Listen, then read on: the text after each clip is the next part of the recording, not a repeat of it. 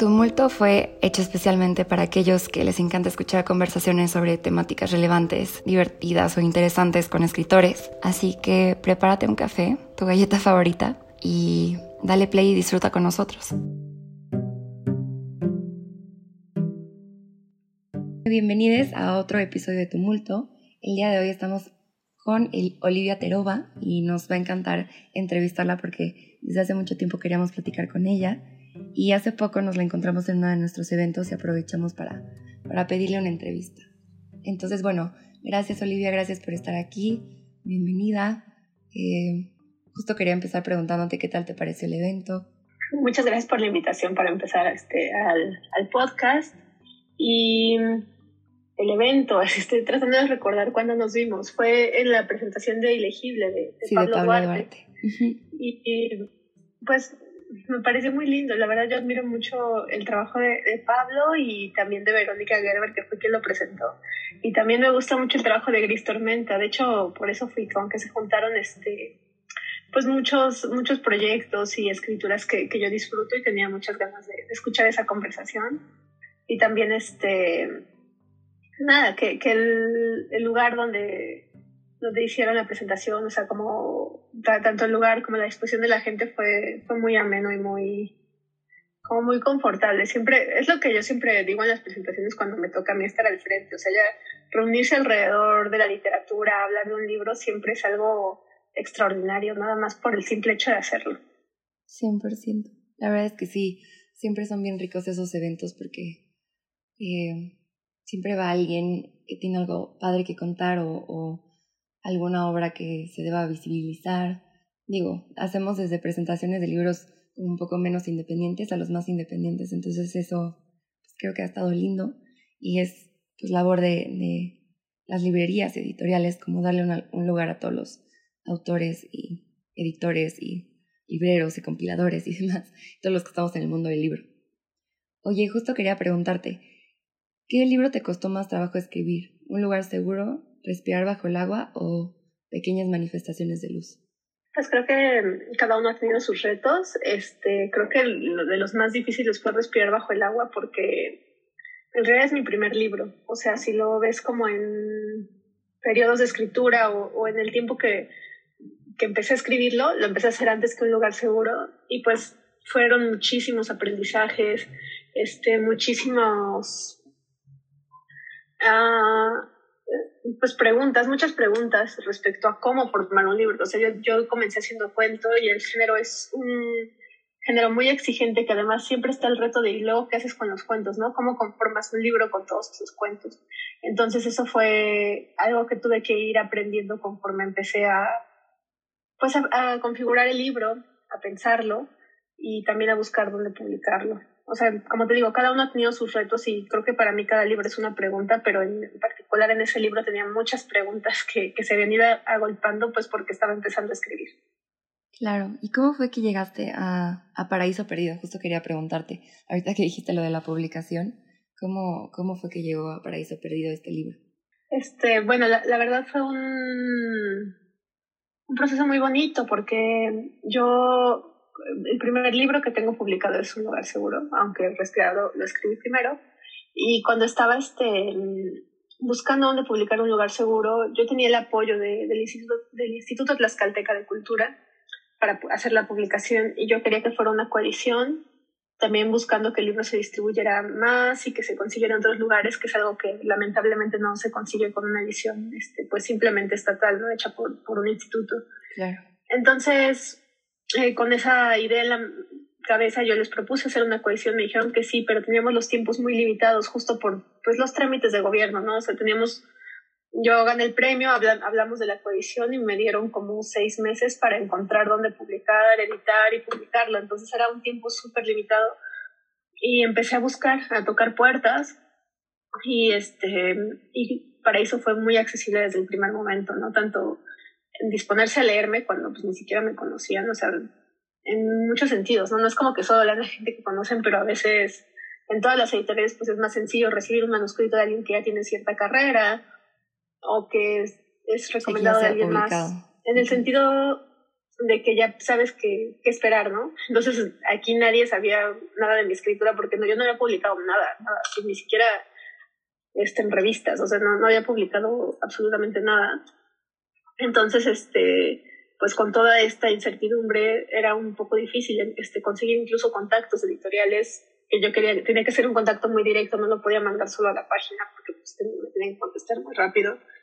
Y varias este, amistades me ayudaron como a, ponerme en contacto con, con, sitios donde publicar y en Paraíso fue donde recibí, pues como te decía, ¿no? Como una disposición muy, este, pues, pues con mucha voluntad de trabajar en el libro, de confiar en él, de apostar por él y también de ajustarse a los tiempos, ¿no? Porque eso era otra cosa, ¿no? Quizá había quien le interesaba el libro, pero pues las entregas, la verdad, en México son muy pocas las, las, las independientes y, y, hay mucha gente escribiendo, entonces no siempre da tiempo de sacar libros con, con esa premura. Entonces coincidimos en todo, ¿no? Y así fue como ese libro se publicó con Paraíso. Y más adelante, cuando Respirar bajo el agua obtuvo un premio este, nacional, también pude pedir una coalición y no pude en hacerlo con Paraíso, con quienes ya me sentía muy cómoda trabajar. Claro. Y aparte creo que eh, fue todo, todo un como reto publicar un lugar seguro porque no es eh, pues ni cuentos ni una novela, es, es un ensayo que a mí me parece espectacular, me encantó y creo que resonó mucho con mi propia verdad y con mis vínculos afectivos y quien lo ha leído eh, yo creo que, que, le pasa lo mismo y yo quería como preguntarte cómo pudiste o, de dónde salió el impulso de escribir algo tan personal y autobiográfico como lo es un lugar seguro. Pues todos mis proyectos de escritura tienen relaciones entre sí y también con mis procesos de vida. Y en ese momento, cuando estaba este, pensando en un lugar seguro, yo ya tenía esos cuentos de respirar bajo el agua y no entendía muy bien qué estaba haciendo. O sea, yo escribía porque me gustaba mucho y tenía este, ideas en la cabeza, historias que quería contar, pero me di cuenta que no entendía muy bien dónde estaba situada mi escritura. Y cuando digo qué estaba haciendo, sí me refiero, o sea, sí sabía que estaba escribiendo cuento, ¿no? Pero como qué tipo de cuento, con quiénes me relacionaba más. Ya había leído cierta literatura en la universidad, cierta literatura este, en los talleres, y no me sentía como en concordancia con, con, esas literaturas, ¿no? Que eran muchas este, pues escritas sobre todo por hombres, por hombres y occidentales y privilegiados. y, y, sobre todo una tradición muy occidental, ¿no? O sea, había cosas que me gustaban, pero yo no me sentía ahí, o sea, no me sentía en esa línea. Entonces, cuando me empezó a costar tanto publicar, así, creo que, digo, todo va relacionado, ¿no? Porque incluso buscar una editorial, o sea, es como, a, veces pasa cuando estamos empezando a escribir que queremos publicar y queremos publicar en las editoriales más grandes o en las más conocidas, pero también hay que revisar qué material tenemos y como dónde podría entrar más, porque cada editorial tiene una línea. Claro.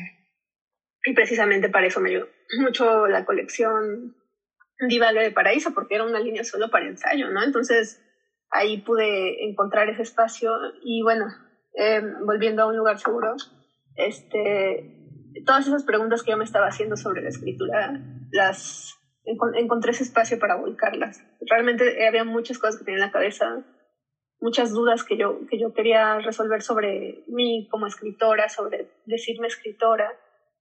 Y encontré el espacio en el ensayo. O sea, creo que fue algo que ocurrió, pues no diría casi naturalmente, pero muy instintivamente. O sea, porque yo estaba rodeada de, varios ensayistas en ese entonces, tenía una beca para escritura y muchos de mis amigos este, son ensayistas. Y de pronto dije, claro, es que todas estas ideas que tengo en la cabeza y las platicábamos, este, de pronto entre, eh, no sé, en alguna salida o, en nuestras conversaciones, ¿no? Como de qué vamos a hacer ahora con todo esto que estamos escribiendo, se me fueron acumulando en la cabeza y, y también se me fueron acumulando con experiencias vitales que yo después fui entendiendo que definían mi escritura y así fue como surgió un lugar seguro. Me encanta, la verdad es que sí es uno de mis ensayos favoritos y también yo creo que de la INCRE es de los libros que siempre le estamos pidiendo Paraíso Perdido. Y bueno, justo creo que está, estaría increíble hacer un, un evento juntas, alguna presentación o alguna lectura de, de un lugar seguro, porque aparte tienes citas maravillosas de, de Elena Garro, de Marguerituras, o sea, tienes muchísimas como intertextualidades que creo que valen la pena como volver a, a resaltar. Y también quería preguntarte algo que creo que nunca he preguntado porque no se me hacía lo suficiente académico, lo suficiente cool en las entrevistas, pero ahora que estaba haciendo este podcast veo que pues la verdad es que lo mejor es ser genuino y no tanto como guiarte por lo que otros están preguntando. Y quería preguntarte si este libro lo ha leído tu mamá o tu hermano y si sí, cómo fue su respuesta o reacción, porque obviamente pues es personal y, quizás son cosas que ni siquiera les habías dicho y que pues publicaste. Sí, es una pregunta que ya me habían hecho antes y que justo hace un par de días estaba hablando con, con una amiga de eso. Este, bueno, eso, eso fue en 2018, ni siquiera recuerdo cuándo salió el libro, como tenemos la pandemia en medio.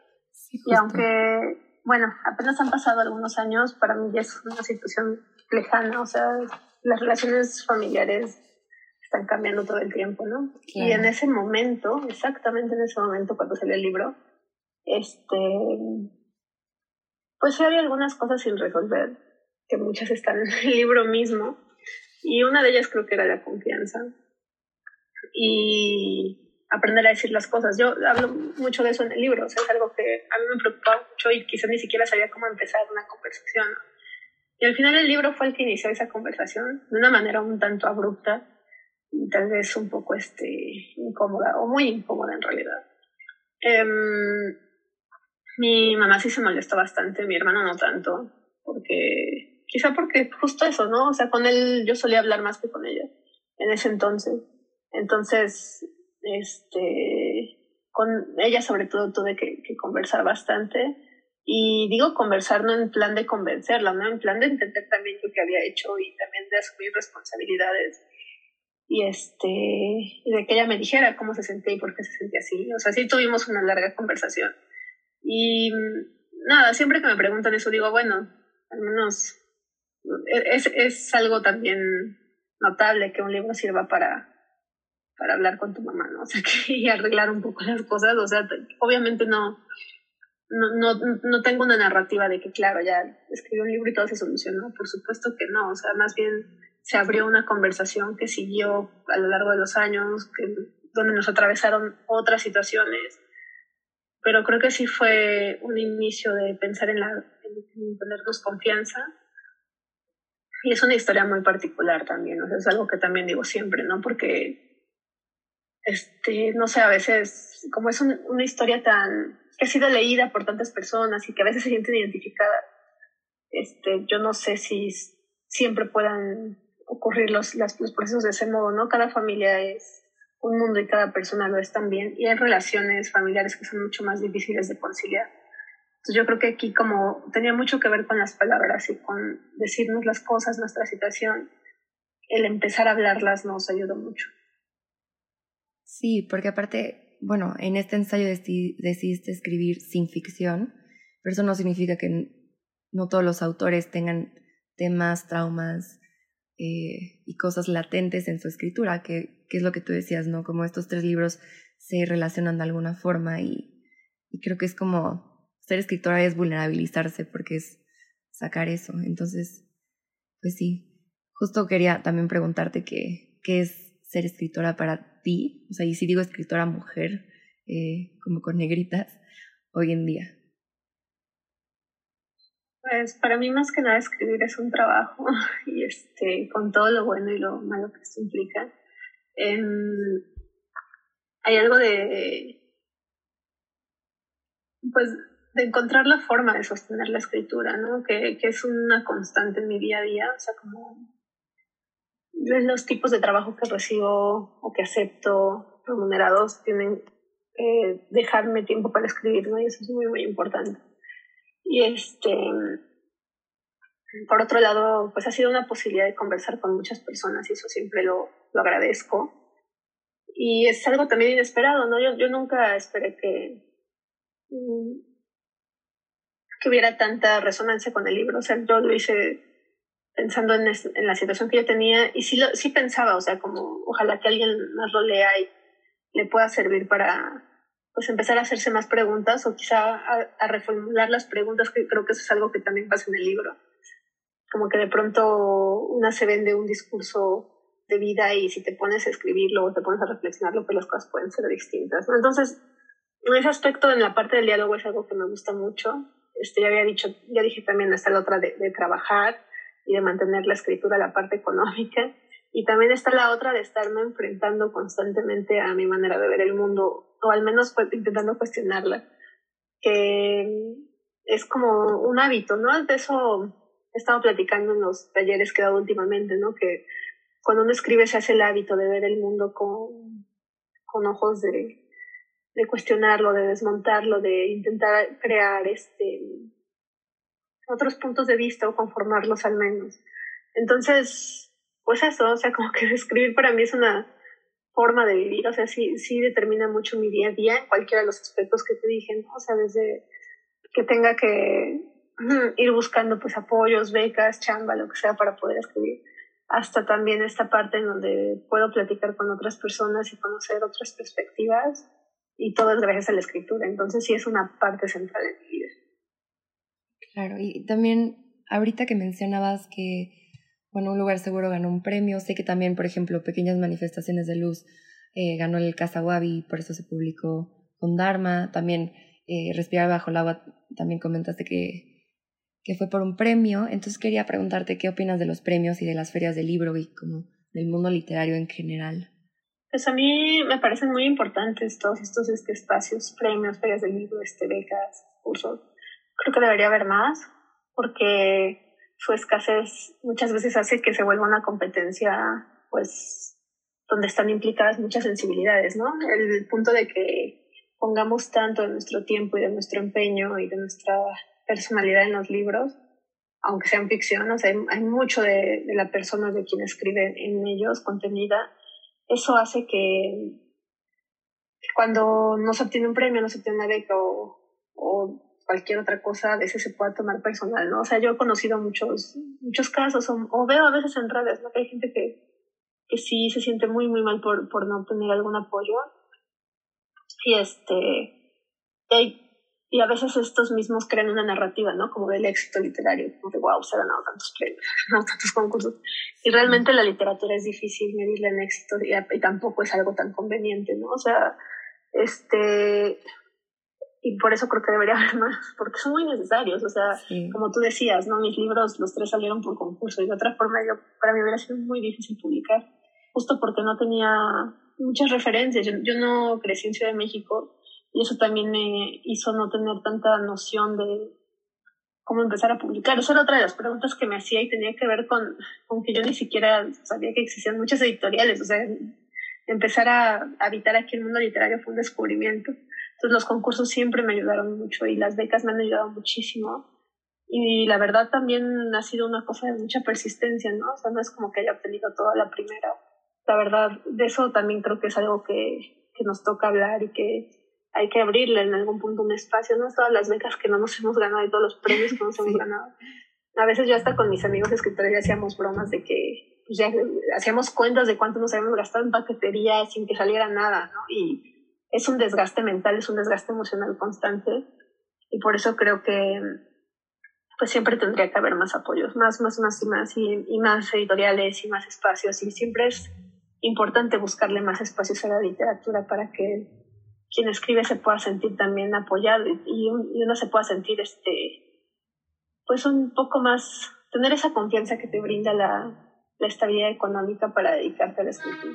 Sí, de hecho platicábamos en el episodio pasado con Rebeca Lealsinger, que es una poeta eh, que acaba de publicar eh, su poemario como Valparaíso, y ella nos contaba cómo en la maestría una maestra eh, dijo que subieran como 100 papers a Submirable, que es una página de internet, y tenían que conseguir 100 rechazos, o sea, como para normalizar el rechazo y saber que pues es nada más parte del proceso de la escritura.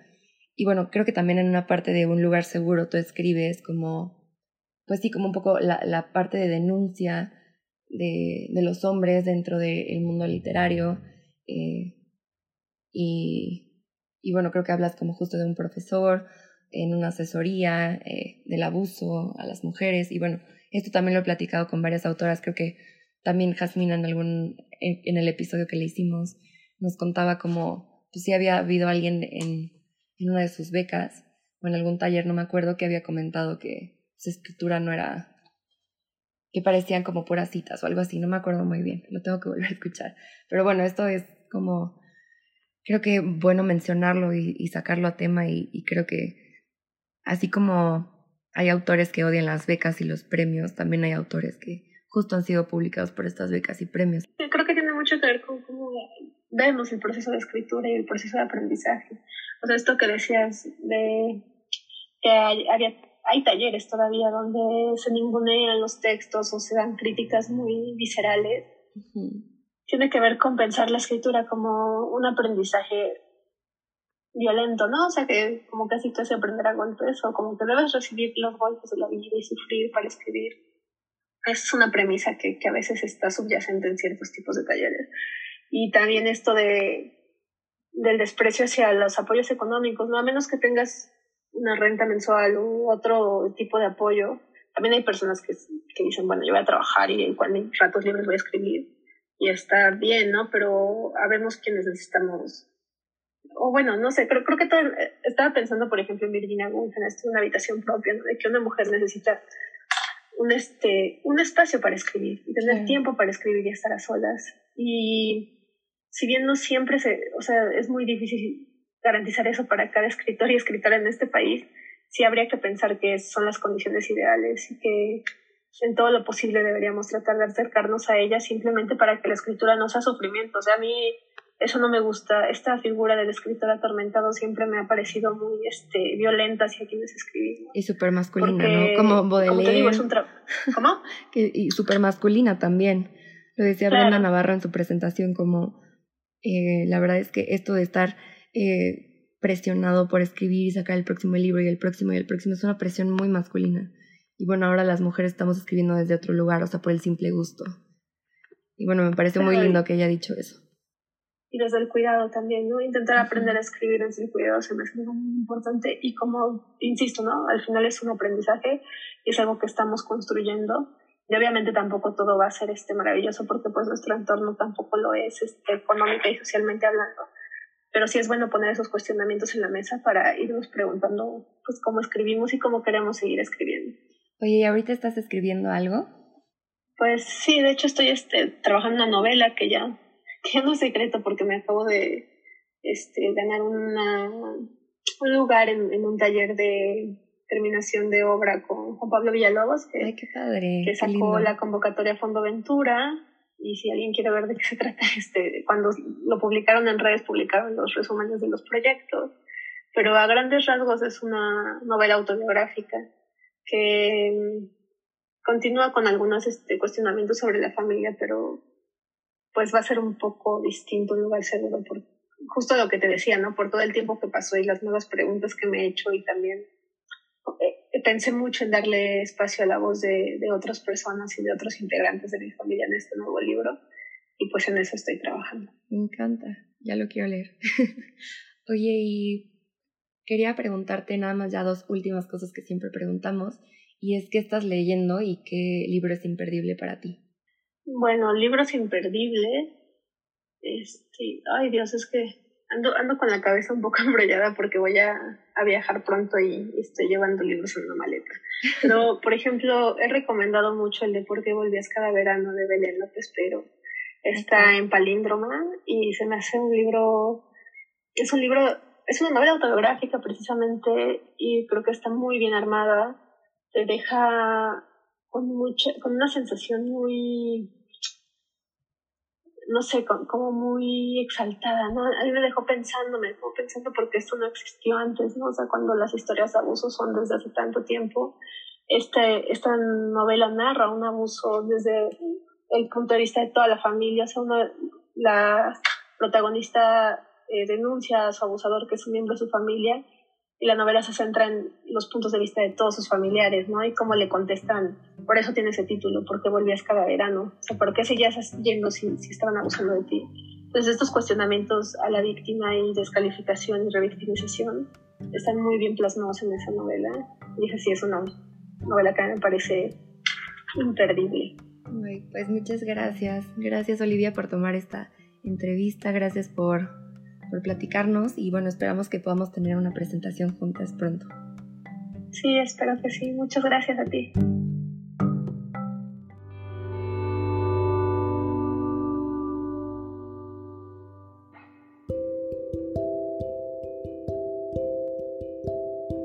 Gracias por escuchar Tumulto con Ana Buerón.